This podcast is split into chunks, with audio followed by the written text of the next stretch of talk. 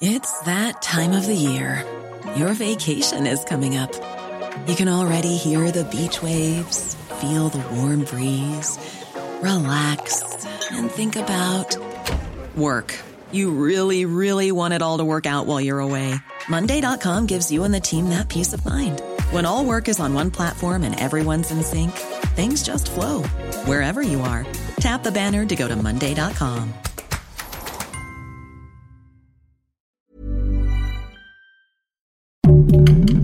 Heraldo Podcast, un lugar para tus oídos. Se salió con la suya. Emilio Lozoya logró ser exonerado de la acusación en su contra por el caso agronitrogenados. Esto es Primera Plana de El Heraldo de México. Este jueves, el exdirector de Petróleos Mexicanos, Emilio Lozoya, logró vencer a la Fiscalía General de la República en el proceso de agronitrogenados sin pagar ni un solo peso. El juez de control Gerardo Alarcón López determinó la suspensión porque el ex dueño de Altos Hornos de México, Alonso Encira, está pagando 216 millones de dólares por la reparación del daño en este caso. Sin embargo, esto no libera a Lozoya de salir libre de la cárcel, ya que enfrenta el proceso abierto por el tema de Odebrecht. El abogado de Emilio Lozoya, Alejandro Rojas Pruneda, señaló que al celebrarse un acuerdo reparatorio por parte de una persona sujeta a proceso, esto beneficia a los otros imputados.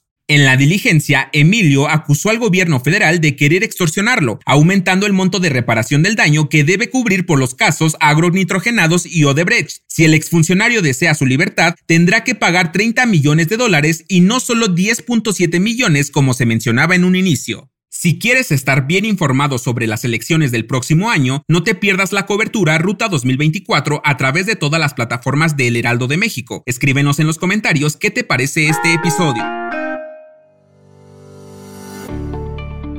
Previo al inicio de sesiones que arrancaron este jueves, el gobierno federal propuso a legisladores de Morena y aliados una lista de temas prioritarios entre los que destacan el programa de adultos mayores, la pensión para personas con discapacidad, la intervención de la Guardia Nacional y otorgar el control operacional a la Secretaría de la Defensa Nacional, con el fin de fortalecer el futuro de México. La secretaria de Seguridad y Protección Ciudadana, Rosa Isela Rodríguez, solicitó al grupo parlamentario de Morena defender el proyecto de seguridad de AMLO evitando que se generen iniciativas en su contra y garantizando que no exista ningún vínculo con el crimen organizado. Los legisladores tienen la meta de cumplir ocho retos antes de terminar este sexenio para lograr el fortalecimiento de la cuarta transformación en materias de seguridad, paz y justicia. El primer paso es continuar con el esquema de coordinación de los tres órdenes de gobierno en las mesas de paz. En segunda instancia, seguir con el apoyo a los jóvenes con escuelas o trabajos para evitar que caigan en la delincuencia. Y en tercer lugar, prevenir adicciones y violencia contra las mujeres, sin dejar de lado seguir trabajando en la seguridad del país. ¿Crees que se logre cumplir con estos retos antes de finalizar este sexenio?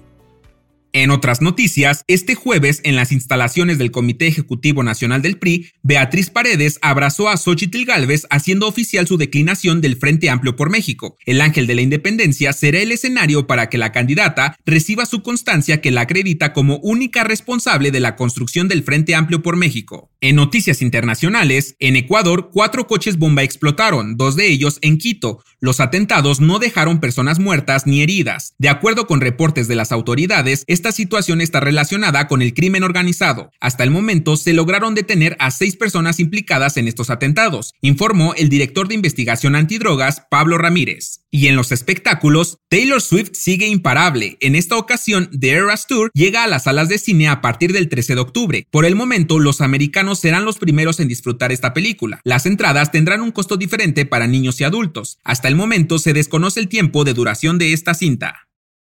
El dato que cambiará tu día. Que nadie te diga que comer chocolate es malo o te dejará unos cuantos kilitos de más. Al contrario, el comer altas cantidades de este alimento te ayuda a reducir el riesgo de tener un derrame cerebral y prevenir enfermedades del corazón. De acuerdo con un estudio publicado en British Medical Journal, las personas que comen más de dos barras de chocolate a la semana presentan una reducción de enfermedades cardíacas, disminuyen los niveles de colesterol y previenen el deterioro cognitivo. Así que la próxima vez que alguien te reclame por comer más chocolate de lo normal, solo responde de que estás cuidando tu salud. Ojo, no te excedas, comer de más podría ser contradictorio. Yo soy Arturo Alarcón y nos escuchamos en la próxima. Esto fue Primera Plana, un podcast del Heraldo de México. Encuentra nuestra Primera Plana en el periódico impreso, página web y ahora en podcast. Síguenos en Instagram y TikTok como El Heraldo Podcast y en Facebook, Twitter y YouTube como El Heraldo de México. Hasta mañana.